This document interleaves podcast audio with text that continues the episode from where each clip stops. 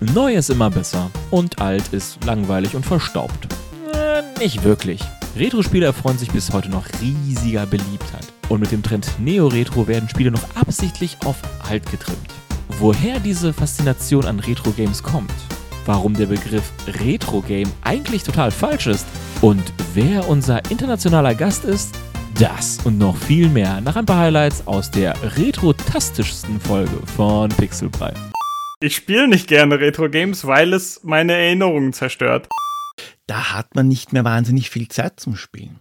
Und gerade die neuen Spiele, die sind ziemlich zeitintensiv. Es soll realistisch sein, aber es sieht absolut unrealistisch aus und da kriegen wir eine Diskrepanz in unserem Gehirn.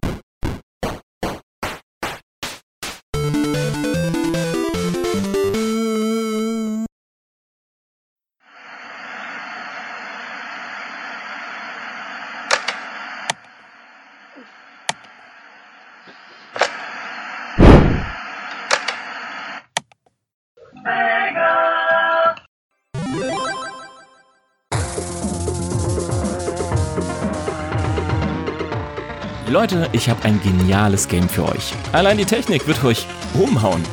Feinstes äh, 4 zu 3. Eine Auflösung von 256 x 240 Pixel, aber dafür eine satte Größe von 30 KB. Zwei Spieler, äh, abwechselnd. Und 52 Farben, nun 16 sind gleichzeitig darstellbar. Klingt lame? Nun, das ist das Ur-Mario aus 1985. Bis heute noch gern gespielt und als zeitloser Klassiker angesehen. Und um diese Art der Games geht's heute. Retro-Games. Warum wir diese Klassiker lieben, obwohl es eigentlich modernere und aktuellere Spiele gibt. Und für dieses Thema haben wir die Elite der Gaming-Historiker da. Der Herr, der versehentlich in der japanischen Abteilung Day of the Tentacle gefunden hat, der Rudolf. Warum bin ich so verpixelt? und wir haben heute einen besonderen Gast. The Godfather of Retro. Der Mann, der Mega ins Man bringt. Der Typ, der, der das Benzin und die Kettensäge in Manic Mansion findet. Und berüchtigter Battle Rapper auf Monkey Island. Ich präsentiere den Herrn, der alle Probleme mit Up, Up, Down, Down, Left, Right, Left, Right, A, B, Start, Select regelt. Einen großen Applaus für Poldi von Pixelbeschallung Podcast. Grüß euch, die Madeln. Servus, die Burm. Mein Megamind, den siehst leider nicht, weil wir reden ja ohne Kamera. Schön, dass du da bist, Poldi. Erzähl mal unseren Pixelbrei-Zuhörern, was ist eigentlich Pixelbeschallung? Ja, es ist ein Retro-Gaming-Podcast, eh, so wie ihr das auch macht. Bei mir geht es halt in jeder Folge um ein bestimmtes Spiel und das wird besprochen. Dazwischen gibt es auch immer ein paar witzige Sachen, zumindest für mich witzig, ob es die anderen witzig finden, weiß ich nicht, ist mir auch wurscht. Hauptsache ich habe meinen Spaß bei der ganzen Sache. Ähm, ein Rätsel gibt es auch bei jeder Folge. Kann man auch was gewinnen. Und oh. ähm, ja, ich versuche halt die Leute zu unterhalten. Mehr eigentlich nicht. Ab und zu kann es auch passieren, dass man vielleicht was lernt dabei, aber das versuche ich tunlichst zu vermeiden, weil wer will schon bei Videospielen irgendwas lernen? Das, nee, das passt nicht zusammen. Fantastisch. Ja, super. Und damit haben wir auch hier im Pixelbrei unsere erste internationale Folge. Der Wahnsinn. Denn du kommst aus Österreich. Ja, das hat man möglicherweise schon gehört. Ich werde mich bemühen, halbwegs deutlich zu sprechen und ähm, Wörter zu vermeiden, die ihr möglicherweise nicht versteht. Kann aber gut sein, dass man das nicht immer gelingt. Also wenn ihr irgendwas nicht versteht, dann einfach melden und ich entschuldige mich jetzt schon für meine lokal bedingte Grammatik, sage ich einmal. lokal bedingte Grammatik. ja, ich komme aus dem Ruhrpott, alles gut. Also wenn jemand hier die äh, Grammatik butchert, dann wir.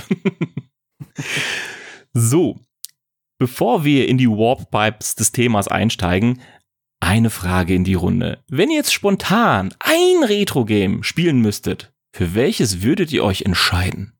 Hm, das ist eine gute Frage. Vor allen Dingen, weil, weil du sagst, müsstet, wenn ja. wir ein Spiel spielen müssen. Pistole auf der Brust. Hm, müssen wir es müssen wir es fertig spielen, so schnell wie möglich? Nein, einfach nur, wenn ihr eins rauskramen müsstet. Ja, Was nee. wäre jetzt so das Game? Ich, ich würde gerne so ähm, so sehr gerne äh, Sacred 1 spielen, weil ich das da mal, äh, vor einiger Zeit mal wieder spielen wollte, aber wegen Kompatibilitätsproblemen bei der Windows-Version es nie installieren konnte. Hm. Ähm, ja, es war halt auch ein, ein, eine Diablo-Alternative, die mir sehr gefallen hat. Und ich glaube, Sacred 1 ähm, wäre für mich so ein zeitloses Game, das ich immer gerne spielen würde, ja.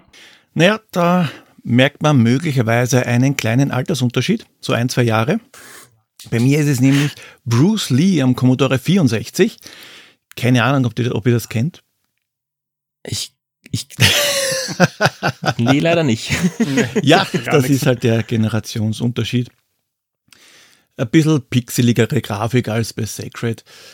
Ist so ein Spiel, das ist so, äh, ich sage mal, vom, vom Spielgefühl so ähnlich wie ähm, Super Mario Land oder DuckTales, jetzt nicht so eine Spielart, jetzt ein komplett anderes Spiel, aber das ist halt, ist halt so ein Spiel, das spielt man, dann spielt man es irgendwann mal durch, dann kann man es, dass man es jedes Mal durchspielen kann, aber es wird nicht langweilig, man legt es halt trotzdem irgendwann einmal ein für 10 Minuten, Viertelstunde, 15 Minuten ähm, und spielt es einfach, weil es Spaß macht, eh wie Super Mario Land oder DuckTales. Klingt gut.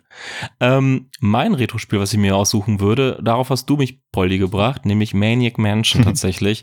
Als ich noch äh, ein kleiner Koten war, hat mein Vater immer Maniac Mansion gespielt und ich hatte panische Angst vor diesen cyan, bläulich, grünen Männchen, die da rauskamen. Für mich, für mich war das so absurd. Die Menschen, die sind ja cyan. Das geht doch gar nicht. Das hat einfach äh, meine komplette Realität komplett zerfetzt. Und ich hatte immer, als sie auf den Plan kamen, irgendwie einen Bildschirm kamen, wenn sie irgendwie in die Küche gehen wollten oder so, oder den Spieler eben gejagt haben, ich musste aus dem Zimmer raus. Ich konnte, ich, ich habe das psychisch nicht ertragen. Und ich glaube, hier habe ich eine riesens Wissenslücke. Und als ich letztens eine Folge gehört habe, habe ich gedacht so, ja, ja, ich müsste das nochmal spielen und deswegen, wenn ich demnächst mal wieder ein Retro-Game rauskrame, ist es definitiv Maniac Mansion. Der Maniac Mansion ist auch gruselig. Es ist, ähm, das, das habe ich witzigerweise in meiner Folge gar nicht erwähnt. Ich kann mich nämlich gut daran okay, erinnern, also, als ich das gespielt habe, als kleiner Poldi. Äh, gleich am Anfang, die erste Szene, man kommt ins Haus rein, betritt die Küche, dann geht man ein paar Schritte an der Kettensäge vorbei und dann steht die Edna vorm Kühlschrank und verfolgt dich. Mhm. Das war. Ja, ja. Und ihre Haut war Zyan. Oh mein Gott. also ich merke mir auf jeden Fall, für, wenn wir mal eine Halloween-Party machen sollten, dann hole ich mir einen cyanfarbenen Overall. Ich hasse dich jetzt schon. ja, Retro. Dieser Begriff ist jetzt mehrfach gefallen, doch was ist nun Retro? Wenn ihr beiden jetzt mal den Begriff definieren müsstet, wie würdet ihr Retro definieren? Also nur den Begriff, ohne auf Gaming zu gehen. Also ich würde, äh, viele nehmen das ja als, als Begriff für alte Dinge. Mhm. Ähm, äh, das ist ja aber eigentlich falsch, weil Retro, also ich sehe das auch eher so, dass Retro eher ist, dass etwas wie etwas Altes ist. Ähm, dass es de dem, das halt versucht in irgendeiner Hin äh, Hinsicht sei es, äh, also wenn wir es jetzt auf Spiele äh, sehen, dann auf Grafik oder auf Gameplay-Mechaniken oder alte Philosophien oder was auch immer. Und in der Mode dann auch Stilrichtungen oder sowas, wenn das versucht, das Alte wieder aufzuleben oder nachahmt oder sowas in der Richtung.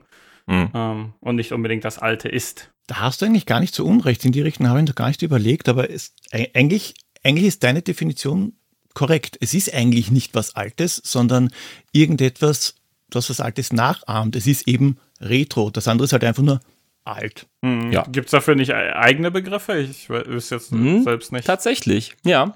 Denn äh, der Begriff Retro kommt aus dem Lateinischen, was so viel wie rückwärts bedeutet und ist ein Sammelbegriff für Dinge, die aus der Vergangenheit, wie du schon richtig oder wie wir beiden schon richtig gesagt habt, aus der Vergangenheit aufgegriffen werden und in die Moderne transportieren. Zum Beispiel wie Kleidung oder wie Autos. Ne? Es gibt zum Beispiel äh, Klamotten, die neu geschneidert werden, aber einen Retro-Look haben. Und diese Klamotten sind dann Retro. Aber was sind nun Retro-Games? Also wenn wir von Retro-Games reden, reden wir ja von Games, die mindestens älter als zwei Konsolengenerationen zurücklegen. Also mhm. wären damit auch schon PS2-Spiele tatsächlich Retro, was man sich gar nicht ausdenken mag. Weil an Retro denkt man eigentlich direkt an Pixel 8-Bit Spiele. Mhm. Äh, und da ist eigentlich die, wie ihr schon gesagt habt, die Bezeichnung Retro-Games eigentlich falsch, weil eigentlich müssten es dann Vintage-Games sein, weil mm, den Retro. Vintage, ja. ja. Ja, weil es, es gibt ja Neo-Retro-Games, darauf kommen wir später noch zu sprechen, aber wir, wir nehmen ja nichts aus der Vergangenheit, es ist ja nichts aus der Vergangenheit inspiriert und in der Moderne gemacht, sondern es sind halt nun mal alte Games, Vintage-Spiele. Aber im Volksmund wird natürlich das nun gleichgesetzt, warum auch immer, what's the point, wir schreiben ja auch gucken mit K und Taxis sind jetzt auch ein gängiger Plural. Wenn genug Menschen das falsch machen, dann wird es irgendwann richtig. Also ähm, ja, eigentlich müssten es Vintage-Games sein, aber im Volksmund hat sich dann irgendwann Retro etabliert. Was ist Viele unserer Hörer Plural haben jetzt vielleicht Taxi? Bock, mal in die Retro-Welt einzusteigen, mal in oh. mal Retro-Games zu spielen. Gibt es Games, bei denen ihr sagen würdet, ey, fangt mal mit diesen Games an, mit diesen Retro-Games an. Das ist ein guter Startpunkt, um wirklich so die Klassiker der Games-Geschichte zu erleben. Pixel Polly, du bist unser Mann. naja, es ist schwierig, da irgendwelche Spiele zu nennen, die man ohnehin nicht eh schon kennt, wie Bubble Bobble zum Beispiel. Das ist, äh, das mhm. ist ein Evergreen. Bubble Bubble geht immer. Mm, ansonsten Retro, du hast, wobei du hast ja gesagt, äh, Retro wären, man muss zwei Konsolengenerationen zurückgehen. Das wäre doch eigentlich sogar schon die PS3, oder? Weil eine Konsolengeneration wäre die PS4. Nein, das kann nicht Retro sein, um Himmels Willen. Äh, es ist, fühlt, fühlt sich falsch an, auf jeden Fall, ne? Aber wenn man bedenkt, das ist schon mehr als 20 Jahre her. Ja, ich bin alt. Nein, es ist äh, gerade äh, bei den Retro-Spielen, das kommt halt darauf an, was man gerne spielt. Bei ähm, alten Arcade-Spielen, die, die, gehen, die gehen immer recht gut. Irgendwelche äh, Shooter, Shoot'em Ups zum Beispiel, oder Sega Mega Drive Spiele, 16-Bit. Wenn man sagt, von der 8-Bit-Grafik kriege ich äh, Netzhautablösungen, dann mal mit 16-Bit anfangen, Sega Mega Drive, ich war ein Sega-Kind, Sega Mega Drive, was Besseres gibt's gar nicht. Ja, war wirklich toll. Mhm. Dann gleich einmal anfangen mit Golden Axe oder Streets of Rage. Oh ja. Golden ähm, Axe war blutig. Uff. Naja, blutig. Nee, aber du kennst dabei. Ich glaube, du verwechselst da was. Vielleicht mit einem indizierten Spiel, was wir nicht näher benennen dürften. ich darf. Nein, ist euer Podcast, darf ich nicht, das kommt in Deutschland raus. Also, mir wäre es wurscht. Ich kann reden, was ich will. Na, ähm, ist wirklich so. Ich habe nachgefragt bei der BPJM. Ähm, okay, ja, gut. Es kann nur sein, dass ich dann am Index komme. Aber das ist eine andere Geschichte. Das wäre wie, wie, wie Werbung. Ähm, wo waren wir jetzt? Genau, welches, keine Ahnung, welches Spiel das blutige Spiel sein könnte. Vielleicht meinst du, nein, Barbarian wäre wieder viel zu, viel zu alt. Hm, keine Ahnung. Golden Axe, da war auf alle Fälle kein Blut dabei. Es war äh, zwar schon eine Art Prügler, man ist nur mit einer Waffe herumgelaufen, entweder mit ähm, einem Muskelprotz mit blauer Unterhose und einem, äh, und einem Schwert oder einer Amazone im rot-weißen Bikini, auch mit Schwert oder einem Zwerg und mhm. hat halt die bösen Monster verprügeln müssen. Das ist was, das kann man auch super mit Partnern spielen. Das sind, das ist, das, solche Spiele spiele ich zusammen mit meiner Frau. Die findet die super. Ähm, verhaut anscheinend auch gern Leute. Also das sind wirklich so feine Spiele, die man auch mit Leuten spielen kann, die eigentlich nicht so videospielaffin sind. Das waren ja auch die Spiele, die so in Richtung Arcade gehen, ne, die man auch relativ easy schnell auf, aufpicken kann, einsteigen, loslegen. Weil so in der Riege würde ich halt auch empfehlen, ähm, Turtles 2 oder sowas in der Richtung. Halt diese ganzen Sidescroller, Beat'em-Ups, ähm, die, die sind die spielen sich immer relativ hm. leicht von der Hand. Also ich meine, natürlich gibt es auch knackige Spiele, aber ähm, kann man halt relativ einfach einsteigen. Die sind schon unkompliziert, das ist wirklich einschalten mhm. und, und geht schon. Gerade am Mega Drive gibt es ja nur drei Tasten. Das ist nicht so schwierig. Sollte mir jeder damit klarkommen, auf jeden Fall. Doch die Frage stellt sich uns eigentlich, warum spielen wir eigentlich gerne Retro-Games? Also, wenn man jetzt bedenkt, es gibt jetzt tausend neue Möglichkeiten da draußen. VR, AR, wir haben 4K, HDR und alles Mögliche, wirklich um die Spiele richtig crisp und super aufgelöst darzustellen. Dennoch haben wir immer irgendwie Bock, auf diese alten Klassiker zurückzugreifen. Zumindest bei mir ist es so. Manchmal greife ich zu, zu alten NES oder äh, SNES-Klassikern und spiele die einfach gerne mal durch, weil ich Bock dazu habe. Was meint ihr, warum, warum ist da so eine riesige Faszination? Warum spielen wir so gerne Retro-Games? Ja, ich kann da mal nur für mich sprechen, beziehungsweise für andere in meinem Alter. Und ich sag mal, erwachsene Leute, die vielleicht auch schon eine Familie haben, da hat man nicht mehr wahnsinnig viel Zeit zum Spielen. Und gerade die neuen Spiele, die sind ziemlich zeitintensiv. Und die Zeit, die fehlt oft. Also mir fehlt die auf alle Fälle. Und gerade die alten Spiele, die sind oft sehr kurzweilig. Die kann man mal zehn Minuten spielen, halbe Stunde und dann mhm. ist fertig gespielt. Und bei den neueren Spielen ist es ein bisschen schwieriger. Besonders äh, Probleme bereiten da mir Spiele mit Story. Weil dann für, für solche Spiele muss man sich Zeit nehmen. Da muss man sich hinsetzen. Da spielt man vielleicht einmal zwei, oh ja, drei ja. Stunden am Stück. Mit zwei Kindern und einer Frau ist das ein bisschen schwierig, besonders wenn man den Fernseher im Wohnzimmer blockiert. Die sind da nicht so begeistert. Und dann liegt das Spiel in einer Ecke, weil man keine Zeit hat, zwei Wochen. Dann schaltet man das wieder ein und fragt sich als allererstes, was ist passiert? Und das Zweite, was man sich fragt, ist, was ja. muss ich jetzt eigentlich machen? Absolut, fühle ich, ja. Das passiert halt bei älteren Spielen eher selten, weil der Umfang nicht so riesig ist. Die haben einen Umfang von einem hm. billigen Handyspiel. Mm, ja. Oft. nicht immer. nicht immer, aber ja gut. Da, tu, da würdest du den Retro, einige Retro-Spielen ein bisschen Unrecht tun. Hm. Ja.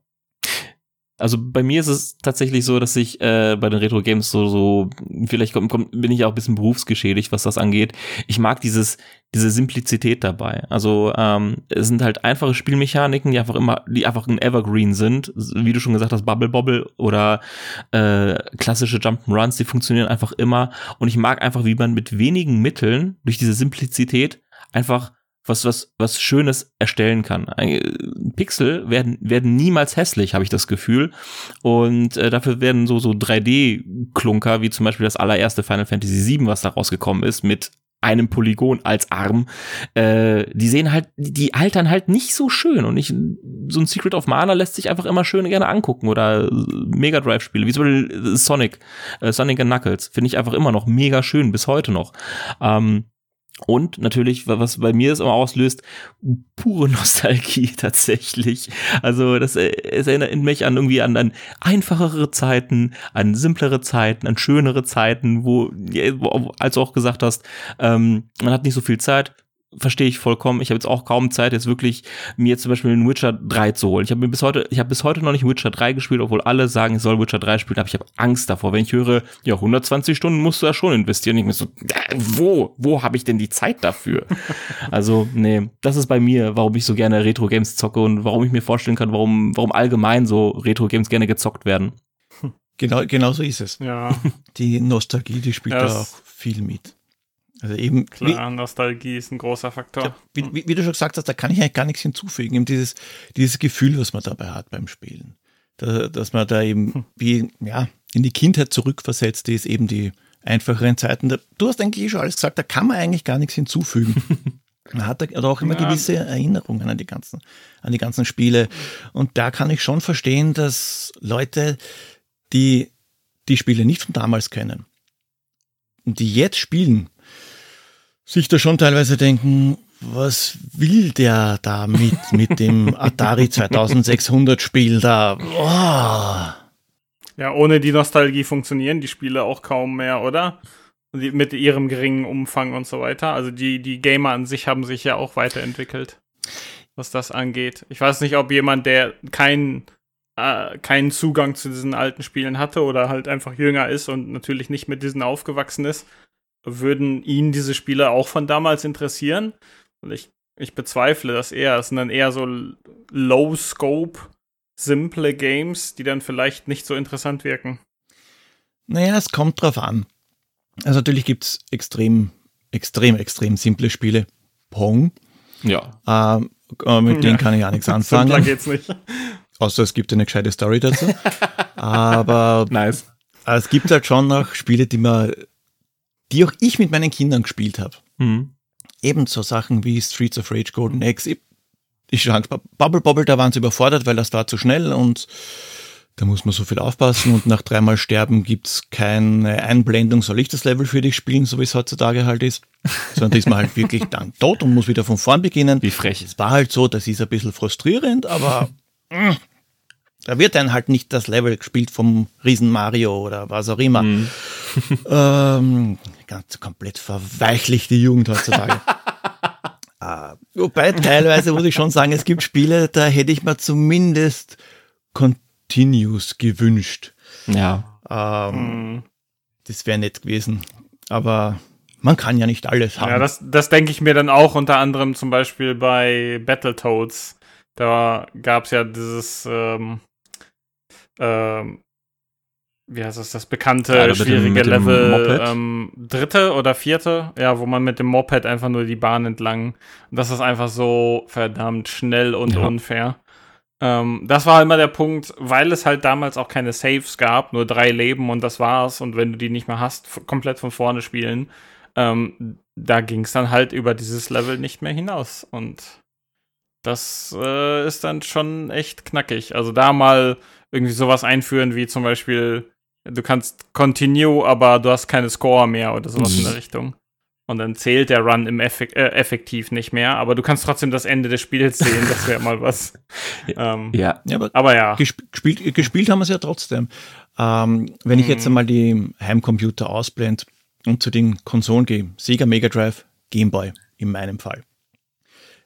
Das war nicht so, dass ich eine Spielebibliothek von 4, 5, 6, 7, 800 Spielen hatte, sondern da hatte ich meine Spielekassetten. Das waren vielleicht 8, 9 Stück. Ab und zu habe ich dann eine zum Geburtstag gekriegt oder ich habe mir eine von meinem Taschengeld gekauft. Dann waren es vielleicht insgesamt mal 15, aber das waren die Spiele, die ich zur Verfügung hatte. Und da hat man sich halt auch vieles schön geredet. Ist so. Ja, ist. Manches kann man sich nicht schön reden.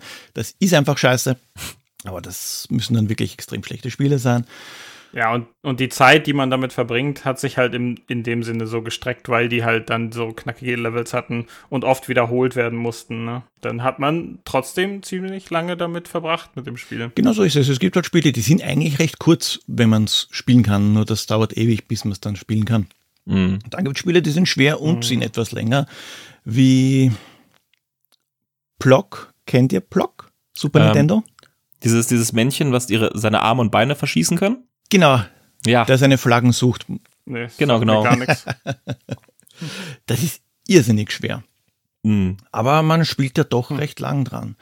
Ich habe es einmal geschafft, es durchzuspielen.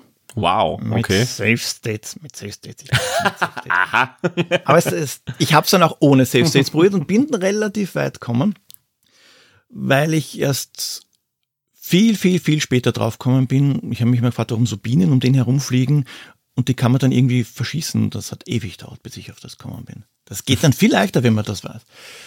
Ähm, aber oft sind halt die schweren Spiele eigentlich relativ kurz. Ja. Aber das Ende sieht man trotzdem nie. Mhm. Wenn ich mir zum Beispiel angucke, äh, ich weiß nicht, ob ihr das Spiel kennt, Earthworm Jim 1. Oh ja. Ja, Oh ja. Äh, da- das Spiel ist an sich gar nicht mal so lang. Es hat nur eine Handvoll Level und äh, die Level sind an sich auch nicht so irre lang, aber die sind teilweise so bockschwer. Ähm, also als, als Kiddie habe ich es nie durchgespielt und als Erwachsener habe ich es nie durchgespielt, aber ich bin weitergekommen, zumindest. Ne? Aber teilweise sind die, die Level einfach unmenschlich schwer, aber das, das hat, das ist ja auch tats- tatsächlich auch dann so ein, so ein Merkmal der alten Games. Äh, wären die zu einfach, hätte man die an einem Nachmittag durchgespielt und ja, was macht man dann? Ne? Also klar. Ja, Earthworm Jim, da hatte ich auch äh, Berührung mit. Äh, da, äh, ich selber hatte das Spiel nicht, aber ein Cousin von mir und dann äh, mit meinen Brüdern, als wir zu Besuch waren, einfach die ganze Nacht durch einfach diese, diese knackigen Levels äh, durchgespielt. Nie durchgekommen auch, aber ich erinnere mich noch sehr genau an, an ein paar von den Levels. Das wäre mal interessant, das nochmal Ich auszuprobieren. Ob es heutzutage Ich klappt. hab's hier, original für den Super Nintendo. Also manche, bei manchen Spielen muss man da vorsichtig sein. Ähm, und, und sie vielleicht eher in guter Erinnerung behalten. Also Ja. Earthworm Jim Das, das ist ein Punkt, zu dem wollte ich gerade kommen. Ah, ist, äh, ist ich, äh, Sache. Die Frage, warum spielen wir gerne Retro-Games, habe ich ja jetzt noch nicht beantwortet. Äh, weil ich äh, zugeben muss, das tue ich nicht. ich ich, spiele nicht gerne Retro-Games, weil es meine Erinnerungen zerstört. Ich habe es mal gemacht. ähm, sowas wie zum Beispiel Pokémon auf einem Emulator am PC gespielt, ähm, weil ich damals halt die rote Edition auf dem Game Boy Color ähm, gespielt habe. Ähm, und äh, auch alle, die danach kamen, hier Silber und was kam dann noch? Wie hießen die? Saphir, nächsten äh, Kobalt, ja, genau, Saphir und sowas. Blutdiamant, alles Ja. Mögliche. Also drei, drei Generationen oder sowas an Pokémon-Games habe ich mitgespielt.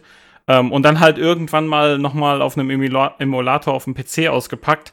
Und ich kam einfach nicht mit der Repetition klar, weil man wirklich, wenn man sein Pokémon, wenn man seine Favoriten sich ausgeguckt hat und die aktuell halten will, muss man so viel einfach einfach grinden, immer wieder Pokémon Battles starten mit random äh, Vieh, das man in der Wel- Umwelt trifft, um die dann schneller zu leveln oder etwas höher zu kriegen, um dann Trainer Battles zu schaffen und was weiß ich nicht alles und das war halt sehr viel gegrinde, was mir so früher nicht klar war, vor allen Dingen in der äh, blauen und roten Edition von damals. Äh, Das hat mir so ein bisschen Pokémon kaputt gemacht, muss ich gestehen. Und noch schlimmer war dann, als ich irgendwann auf einem N64-Emulator, weil meine N64 leider kaputt ist, oder die Controller ausgeleiert waren, kennt man ja bei der N64, ähm, habe ich Banjo Kazooie nochmal ausgepackt, irgendwann auf einem Emulator. Und alter Schwede ist das Spiel einfach nur der reinste Kotzbrocken. also die Kamera, die Kamera ist ein Kotzbrocken. Ja, Unfassbar. Die Steuerung und die Kameraführung waren unfassbar. schlecht. N64 neigt dazu. Also ich habe Ja. irgendwann habe ich mir mal auch so einen Retroabend mit der N64, äh, speziell mit der N64 gemacht, habe mir Turok reingeknallt, dachte mir so, ey, Turok mochtest du damals richtig, richtig gerne. Unspielbar, Mhm. ging einfach nicht. Ja, das ist, äh, das ist halt, ich habe mich so gerne an die Pokémon-Zeit zurückerinnert, Ja. wie ich da mit meinen Brüdern äh, an der Gameboy, an den Gameboys gehockt habe und wir alle zusammen im Kämmerchen saßen und da alle, alle am Gameboy und dann haben wir die ganze Zeit diskutiert, welche Pokémon wir fangen sollten, wie wir die trainieren, was wir, was wir für Fähigkeiten äh, ähm, äh, so freischalten und sowas in der Richtung. Ähm, und das war einfach richtig gut. Und nachdem ich das halt wieder gespielt habe, ich mag Pokémon nicht mehr. Wow. Also als Spiel, so die alten Pokémon-Games. Ich weiß nicht, wie die neueren sind. Äh, auch nicht so besser. aus Meine dem Thema Freundin raus. spielt die neuen und die sind auch nicht besser. Ja. Nee, aber dann Das hast du mit dem schade. Falschen gespielt, weil ich habe mir letztens äh, Super Metroid äh, reingezogen. Ah, Was ist letztens, letztes Jahr irgendwann, habe ich mir mal Super Metroid Mhm. mal wieder äh, reingetan und ich habe es komplett durchgezogen, weil es einfach ein, ich Mhm. meiner Meinung nach immer noch ein super gutes Game ist. Diese Lovecraftische, be beklemmende Atmosphäre, einfach fantastisch, wie ich finde. ja, aber da gehe ich halt lieber in Richtung der, also so wie Retro als Wort auch angedacht ist. Die Spiele, die heutzutage gemacht werden, die einfach nur so sein wollen wie alte, darauf fokussiere ich mich dann lieber. Ja, Neo-Retro, aber dazu kommen wir später. Mhm, Der genau. Begriff Nostalgie ist hier schon ein paar Mal gefallen, doch was ist jetzt diese Nostalgie? Und äh, Nostalgie ist eine in der Gegenwart ausgelöste Sehnsucht, die sich romantisiert und verklärt auf die Vergangenheit zurückbesinnt. Heißt, wenn wir uns an positive Dinge oder an die Vergangenheit erinnern, löst das bei uns Nostalgie aus. Das macht uns glücklich, weil wir eben von einer sehr verklärten Ansicht in, auf vergangene Dinge gucken und das Gehirn filtert alles Schlechte raus, wie zum Beispiel Earthworm Jim war viel zu schwer, Turok hatte eine beschissene Steuerung etc. Und dann, hinter, dann, dann hinterlässt es nur noch goldene Momente. Und so eben auch äh, bei Games. Äh, Wir verbinden damit viele positive Emotionen und auch einen gewissen Lifestyle von damals, den wir heute auch noch nachvereifern. Deshalb sind solche Sachen wie 90-Style, 80-Style immer wieder gern gesehen. Ähm, genau. Ähm, wir haben auch schon gesagt, Ästhetik von Retro-Games. Retro-Games sehen, gerade die Pixel-Games, wenn wir sie uns angucken, sehen immer besser aus als zum Beispiel eine Generation vorher, also eine Konsolengeneration vorher. Spiele, die vor acht Jahren vermeintlich mega gut aussahen, sehen heute richtig scheiße aus, aber Pixel-Games, die vor 20 Jahren, also deutlich älter sind, sehen bis heute noch total ästhetisch aus, was total paradox ist. Und eigentlich müsste das ja genau umgekehrt sein. Eigentlich müssten die 20 Jahre alten Pixel-Games für uns unansehnbar sein und die acht Jahre alten Games, da müssten wir doch sagen, oh ja, das, das sieht doch einigermaßen gut aus. Liegt daran, dass unser Hirn sich sehr gern an Dinge schnell gewöhnt und gerade bei 3D kommen wir in das Uncanny Valley. Wisst ihr, was das Uncanny Valley ist? Äh, ja, klar, also es ist jetzt, wenn etwas echt aussehen soll, aber unser Gehirn weiß, dass es falsch ist. Das, weil es ge geringe, äh, kleine Aspekte identifiziert, die einfach nicht stimmen. Das wäre zum Beispiel, wenn man so ein hyperrealistisches Gesicht ansieht, das vielleicht von der Textur und äh, Qualität perfekt ist, aber wenn ein Muskel sich falsch bewegt, dann sehen wir das. Oder unterbewusst sehen wir das. Und dann ist es das Uncanny Valley, weil es halt nicht echt ist. Das, das ist es eben. Also wenn, wenn ein neues Game rauskommt mit neuer 3D-Grafik, denken so, boah, das ist mega realistisch, super. Und unser Gehirn akzeptiert das einigermaßen. Aber wenn das dann älter dann merken wir so, okay, irgendwas ist hier falsch. Es soll realistisch aussehen, tut es aber auch gar nicht. Und bei Pixel Games ist es komplett anders, weil unser Gehirn erkennt das sofort, okay, es ist ein Mosaik unser Gehirn blendet dann alle Pixel aus und äh, es akzeptiert es als quasi als eine Art Comic-Look. Außer bei Mortal Kombat zum Beispiel, wo die Kämpfer digitalisiert sehen, äh, wo die digitalisiert wurden. Äh, da, hey, da ist zum Beispiel das Uncanny Valley auch ziemlich stark, weil es soll realistisch sein, aber es sieht absolut unrealistisch aus und da kriegen wir eine Diskrepanz in unserem Gehirn. Unser Gehirn akzeptiert das überhaupt nicht. Deshalb sehen ältere Spiele einfach besser aus, weil sie einfach einen eigenen Look haben, eigenen Stil haben und gar nicht versuchen, hyperrealistisch zu sein. Also wenn wir zum Beispiel an die NES oder äh, Super Nintendo-Ära äh, denken, die sind halt bewusst pixelig, bunt und die sehen auch deswegen auch schön aus, weil unser Gehirn das als Stil empfindet und nicht als der Versuch, die Realität nachzuahmen. Genau. Ähm, jetzt ist noch ein weiterer Begriff gefallen. Neo-Retro. Was ist denn Neo-Retro? Was würdet ihr unter diesem Begriff verbinden? Naja, Neo-Retro würde ich definieren als neue Spiele, die einen Retro-Look haben, quasi. Oder versuchen, ein altes Spiel zu sein, aber trotzdem neue Techniken dabei haben, so in die Richtung. Mhm. Eins mit Sternchen. Ja, das hätte ich, ja.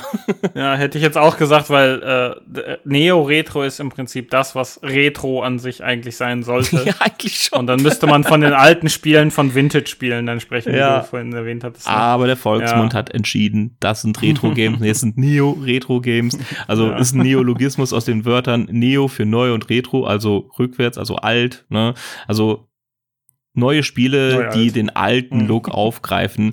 Äh, kennt ihr zufällig äh, coole Neo-Retro-Games, die quasi auf Retro gemacht sind, aber dennoch irgendwie letztens erst erschienen sind? Ja, da kann ich auch noch ein gutes Beispiel einwerfen. Ich hatte ja erwähnt, Banjo Kazooie auf dem Emulator habe ich gespielt, mhm. aber die Entwickler haben sich nochmal zusammengefunden ähm, und äh, einen spirituellen Nachfolger von Banjo Kazooie irgendwann mal gemacht.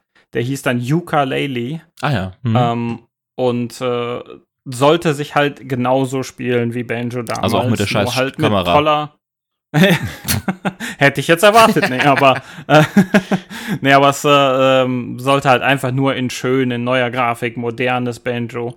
Ähm, aber halt gameplay-technisch so wie alte 3D-Plattformer halt waren. Ähm, und darauf habe ich mich sehr gefreut.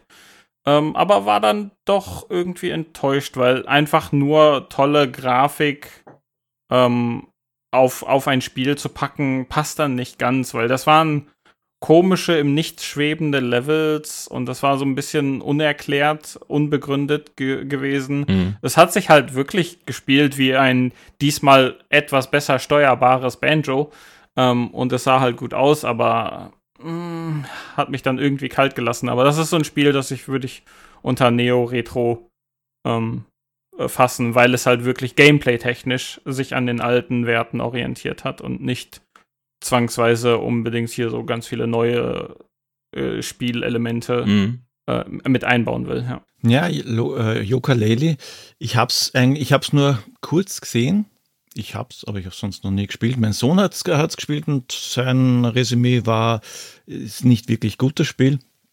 also deckt sich eh in etwa mit dem, was du gesagt hast. Ist halt, ja. Ja, ja. Kann ich nur, so auch Nur gute Grafik. Ja. Bringt halt nichts. Ja. Äh, mir schießt da als erster in den Kopf Blazing Chrome. Das ist halt schon, es ist noch nicht Retro, aber etwas älter. Ich glaube 2020. Muss ich googeln, wann das jetzt wirklich rausgekommen ist. Sagt euch Blazing Chrome was? Irgendwas sagt nee. mir das, aber ich habe jetzt keine Bilder im Kopf. Klär uns bitte auf. Das ist ein Spiel im Stil von Contra, beziehungsweise Okay, liebe ich jetzt schon. Super. Nice. Diese Probotectors ist ja die coolste Zensur ever. Ja. Äh, es, ist, es hat es hat auch den Pixel, äh, den Pixel-Look. Geil. Man kann gleich zwischen drei spielbaren Charakteren, ähm, man kann sich einen von den drei Charakteren aussuchen und ja, man rennt durch die, durch die Levels, Sidescrolling, schießt alles ab, was sich bewegt. Äh, Man kann Fahrzeuge benutzen, äh, so ähnlich wie beim Metal Slug. mhm. Äh, eins, der, eins der wenigen Spiele, die ich mir gekauft habe und sogar, nee, ich habe es noch nicht gekauft, ich habe es bekommen, also wirklich Okay. bekommen, dafür habe ich was schreiben müssen, also nicht bekommen unter Anführungszeichen, sondern ich habe den, den, äh, den Code gekriegt vom Entwickler. Fing der Code mit torrent.to an? Das ist wirklich ganz offiziell gekriegt. Okay, Äh, Habe ihm dafür, habe ihm dafür einen, äh, äh, einen Blog-Eintrag schreiben müssen, dann ist es wahrscheinlich sogar, sogar schon älter als 2020. Mhm. Ähm, und ich habe es durchgespielt, das mache ich nicht mehr oft bei Spielen. Gut, wenn ich zurückdenke, es gibt eigentlich wenig Spiele, die ich wirklich durchgespielt habe, weil ich den, ja, die Motivation, die verlässt mich da ab und zu vielleicht. Aber Blazing Chrome solltet ihr euch einmal anschauen. Okay, Klingt jetzt klingt, sicher recht günstig. Werde ich tatsächlich direkt nach der Folge mal googeln. der klingt echt Ah, geil. eins, das eins, eins, das- eins, eins, das eins, muss eins, echt an ich mir vorbeigezogen eins, eins, sein. Eins, eins, eins, noch, eins noch. Ganz wichtig. Street of Rage 4. oh ja, das ist echt klasse. Also ich finde das wirklich eine, eine, ein Spitzen-Nachfolger. Ich war zwar sehr skeptisch, Comic-Look und oh Gott, wieder ein Nachfolger, Mhm. aber hat mir sehr gut gefallen. Also wirklich feines Spiel. Aber es zählt denn Street of Rage äh, 4 als Retro-Game? Das hat ja einen komplett neuen Ah, Look? Neo-Retro. Wir reden Ja, wir sind eben Ja. Neo-Retro und ähm, von der Spielweise her ist es eigentlich genauso wie die alten Teile. Ja. Da hat sich kaum was verändert, außer diese Geheimlevels. Ja. Okay. Es gibt sogar Charaktere, die man freischalten kann in dem Original-Pixel-Look, was ich persönlich sehr, sehr cool finde. Hm. Ähm, ich kann euch auch äh, ein, ein super Neo-Retro-Game empfehlen, nämlich The Messenger, falls ihr das nicht kennt. Man fängt, es ist in, alles in 8-Bit-Optik und es ist ein Sidescroller, man spielt einen Ninja und der man muss eben eine Nachricht übermitteln. So, man, man hüpft und crawlt durch mehrere äh, Level, man kann den Ninja auch immer wieder verbessern und am Ende des, des Spiels kommt man dann an einem bestimmten Punkt an und dann vergeht die Zeit. Und dann muss man alle Levels rückwärts nochmal absolvieren, aber diesmal, weil die Zeit vergangen ist, in 16-Bit. Und das ist einfach so ein geiler Twist, Mhm. weil ähm, du, man, man fängt mit 8-Bit an, die Zeit vergeht und man beendet das Spiel dann in 16-Bit. Super duper gut, äh, super geiler Humor, super epischer Soundtrack äh, und eine wirkliche tolle Hommage an alle 8-Bit und 16-Bit äh, Spiele äh, mit sehr, sehr vielen, ja, kleinen Highlights drin, die Kenner auf jeden Fall äh, wiedererkennen werden. Also kann ich nur empfehlen. Ist auch nicht so lang für Leute, die jetzt nicht so viel Zeit haben. Äh, äh, und äh, kann ich auf jeden Fall empfehlen. Also es ist wirklich ein sehr, sehr schönes Spiel und wirklich, äh, man merkt das einfach, es ist ein Herzensprojekt und ein, ein, quasi ein Liebesbrief an die alten Retro-Games. Also so ähnlich wie Evoland, dass man quasi mehrere ähm, Zeitalter der Videospielgeschichte durchspielt. Oh, das kenne ich gar nicht. Was ist das denn? Evoland kennst du nicht? Scheinbar nicht. Klär uns auf, klär uns auf, klär uns auf. Evoland, es ist schon ein paar Jahre alt, das Spiel. Mhm. Ah, das ist eine Art Adventure, so wie, so wie Zelda, so wie Zelda, so top-down. Mhm. Ähm, der Look am Anfang erinnert an den Game Boy. Okay. Man kann, glaube ich, auch nur in eine Richtung am Anfang gehen. Dann sammelt man eine Schatzkiste, dann kann man in die nächste gehen und so weiter. Ähm, man entwickelt sich da weiter, man kriegt neue Fähigkeiten und der Grafikstil ändert sich. Zuerst hat man da die, die Gameboy-Grafik, dann kommen irgendwann einmal Farben dazu und das Ganze geht dann weiter bis äh, Richtung PlayStation-Grafik. Das ist ein recht nettes Spiel, ist auch nicht allzu lang. Äh, dann gibt es Sachen, die man freischalten kann, wie ein Ladebildschirm. Dann kann man aber freischalten, dass die Ladezeiten verschwinden. Es ist, man, man spielt ja quasi wirklich das komplette, äh, die, die komplette Videospielhistorie durch. Also angefangen. Oh, liebe ich. Evolent heißt das? Sehr cool. Evoland, genau. Oh, geil. Wie oh, Evoli, nur Evoland. Boah, da, das, das catcht mich jetzt richtig. Darauf habe ich jetzt richtig Bock. Boah, okay, gut. Das, das muss ich mir irgendwie holen. Für welches System gibt's das? Uh, PC. Ich glaube, für die Switch gibt es das auch und wahrscheinlich für einen Toaster und was auch immer. Also ich habe es am PC gespielt. So wie Doom. Doom gibt's auf allem. Sogar auf, keine Ahnung. Was habe ich letztens gesehen? Doom läuft aktuell auf einem Schwangerschaftstest. Mhm. das ist einfach nur ich auch gefahren, ey. Oh Gott, ey. Ah, Doom. Kann man bei Tasch Taschenrechnern nicht schon mal aufhören? Irgendwie? Nein, nein, nein. Es muss immer ein, ein drauf. Immer ein drauf. Doom läuft auf allem. Mhm. Ach, herrlich. Okay. Neben den Neo-Retro-Games gibt es auch sogenannte D-Makes. Wir kennen den Begriff Remakes. Da werden, wird ein altes Game genommen und auf den technologischen und spielerischen Standard der aktuellen Games gehoben.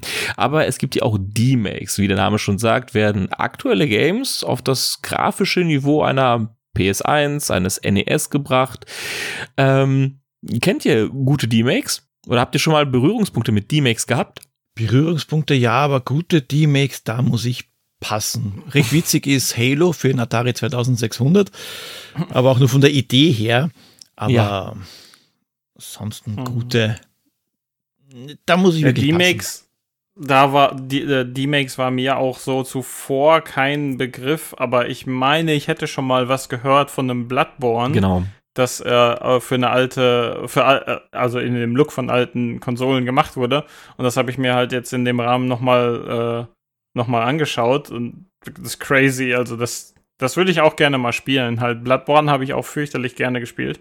Ähm, und da halt so eine runtergeschraubte PS1-Version von Bloodborne zu spielen. Also dass man ein, ein richtig gut, schön detailliertes Spiel nimmt und die Grafik und die, das Gameplay so runterschraubt, als wäre es ein altes Spiel.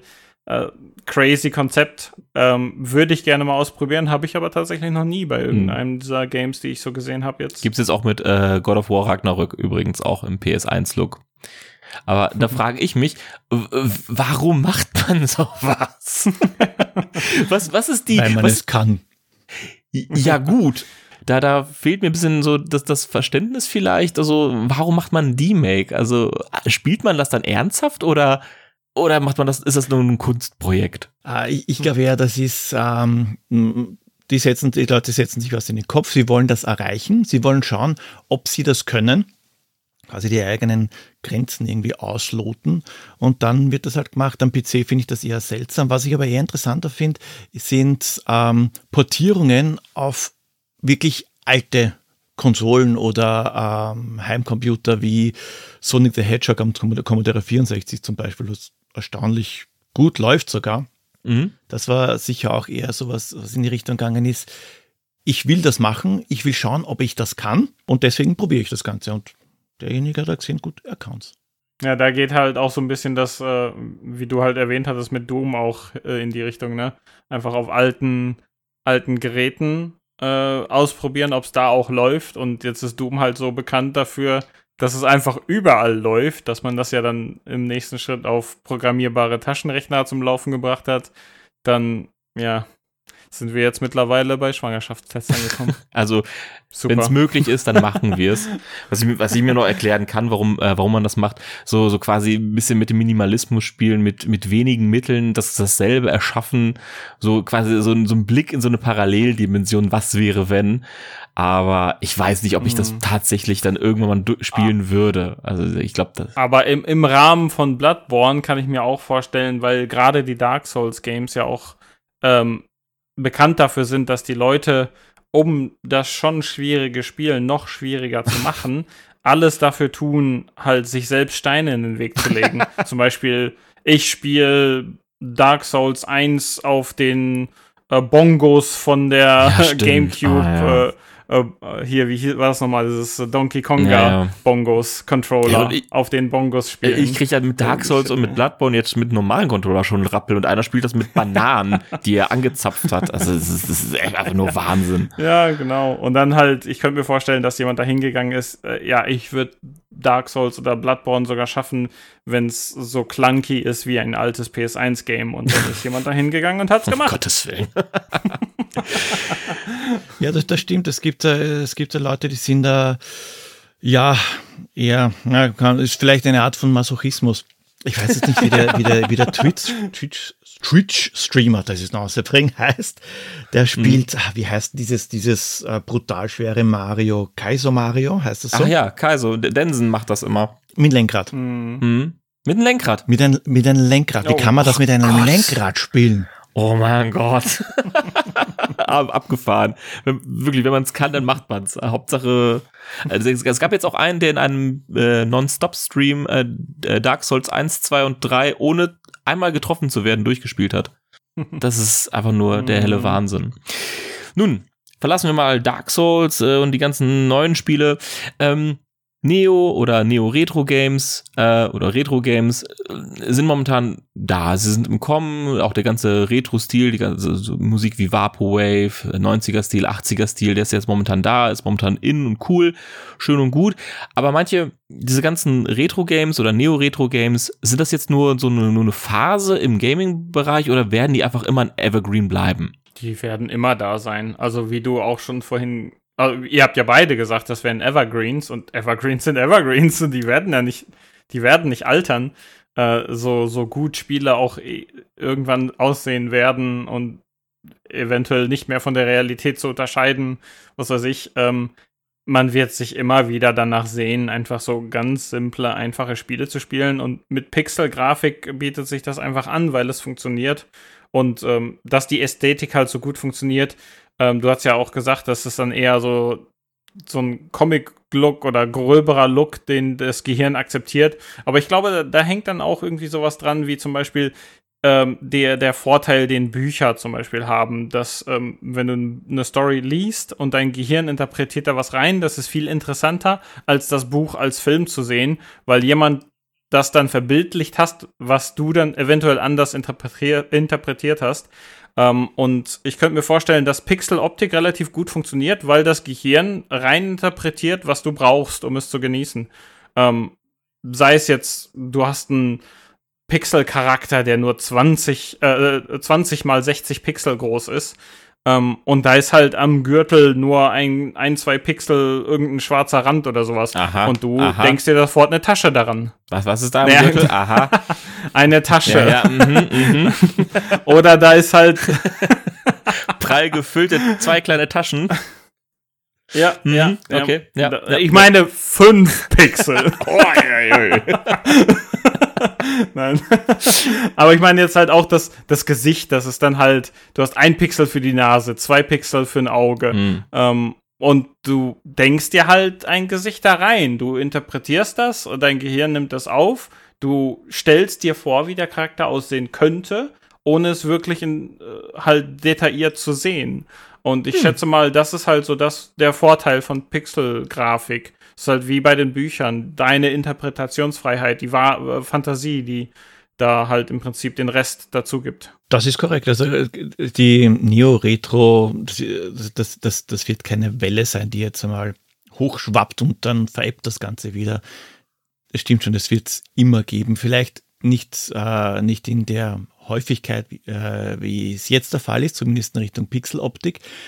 Vielleicht geht es im Laufe der Jahre dann noch einen Schritt weiter. Teilweise merkt man da ja schon was, zumindest bei der Indie-Szene, bei der Indie-Horror-Szene, da geht es Richtung PS1. Grauenvoll, aber ist so. Puppet-Kombo-Spiele, keine Ahnung, euch Puppet, Puppet-Kombo-Spiele was sagen? Ja, ja, ja, kenne kenn ich tatsächlich. Oh, aber das wird auch als Stilmittel eingesetzt. Und mhm. da kann es gut sein, dass das dann quasi so weiter fortgeführt wird. Kann ich mir jetzt Generationen auch, über Generationen.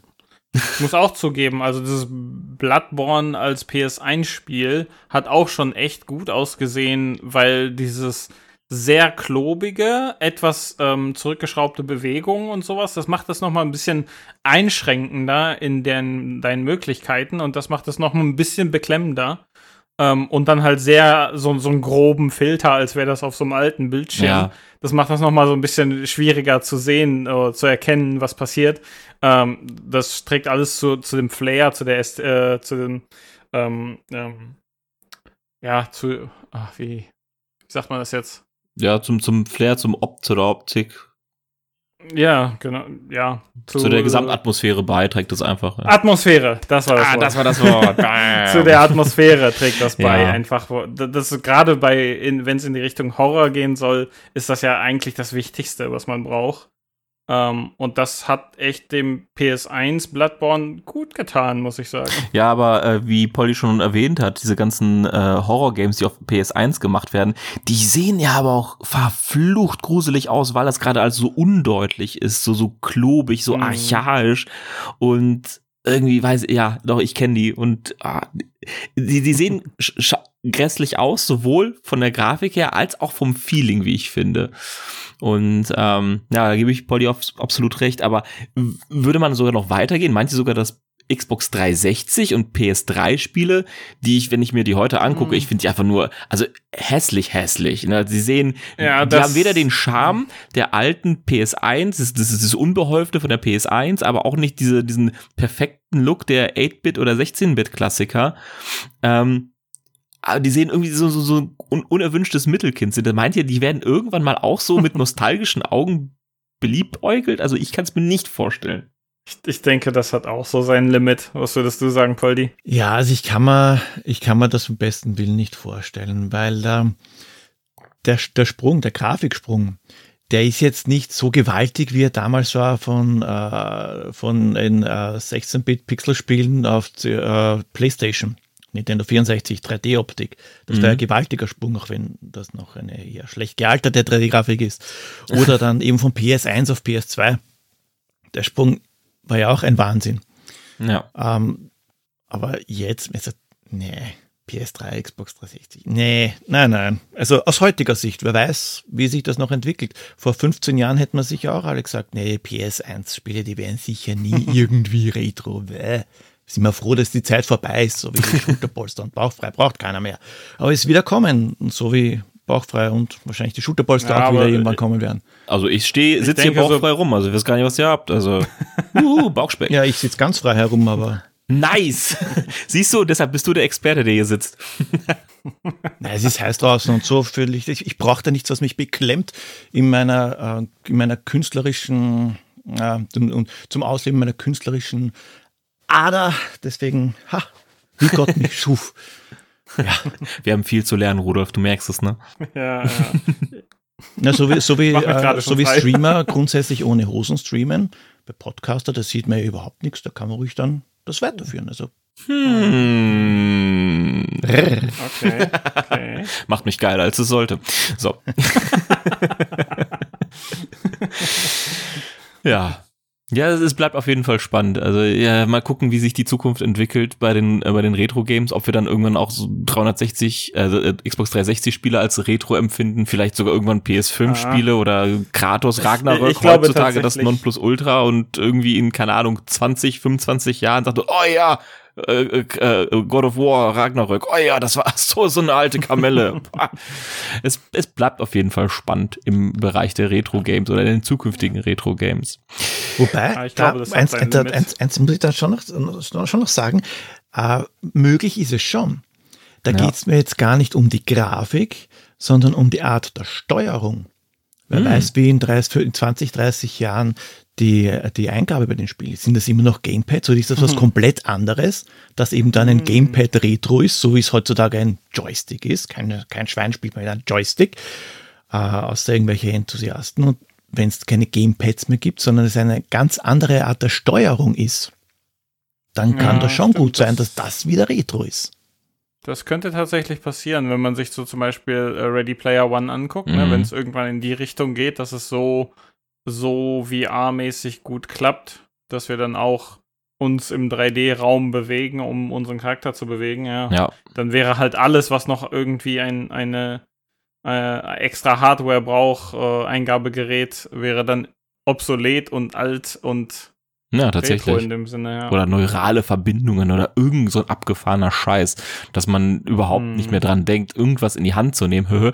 Und äh, ja, mal gucken. Und irgendwann haben wir drei Muscheln am Klo. Das war, das war äh, Demolition Man, habe ich recht? Genau. Yes. Bis heute. äh, war- Wurde es jemals aufgelöst, was die drei Muscheln bei Demolition Man zu bedeuten haben? Nee, ne? Nein. Ja, Vielleicht auch gut so. Ich glaube, das, das würde auch alles entmystifizieren. Ja. Wie, ihr, ihr benutzt keine Dreierbuscheln? ich will gar nicht wissen, wie du drei Muschel auf dem Klo benutzt. Oh, eines zum Scharben. Egal. Gut. Wir driften in, in Blödsinn ab. Deshalb, äh, wir haben uns auch viel über äh, Retro-Games gesprochen. Ich würde jetzt langsam das Thema auch abschließen und ja, ad acta legen. Poldi, schön, dass du da warst für deinen Input. Du hast uns auf jeden Fall auf viele, viele Spiele heiß gemacht, äh, die ich mir de definitiv ziehen werde. Also dieses Evolutionsspiel da mit den ganzen äh, ähm, Stufen der, der mhm. Gaming-Historie, fantastisch. Ähm, wenn die Leute jetzt Bock auf dich haben und auf mehr Retro, wo finden sie dich?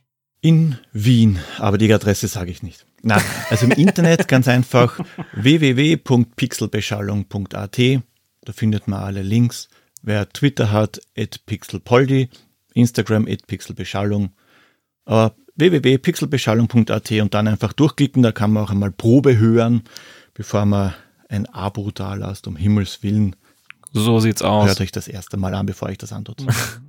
So, liebe Pixel-Community, ihr wisst Bescheid, ihr habt jetzt einen Auftrag. Schön da ein Abo lassen, liken und kommentieren. Und wenn ihr noch vielleicht so fünf Minuten Zeit habt, könnt ihr ja mal auch auf Pixelbrei gehen und äh, bei uns mal einen Kommentar hinterlassen, ein, ein Review hinterlassen oder einfach uns mal folgen. PXL Brei, da findet ihr schon alles auf allen gängigen Social Media Plattformen. Poldi, es war uns eine Ehre, ich hoffe, die hat einigermaßen äh, Spaß gemacht bei uns. Es war mir ein Volksfest. Das freut mich. Und ich würde sagen, die geballte Power der Pixelbeschallung und des Pixelpreis sagen jetzt Tschüss. Tschüss. Tschüss. tschüss.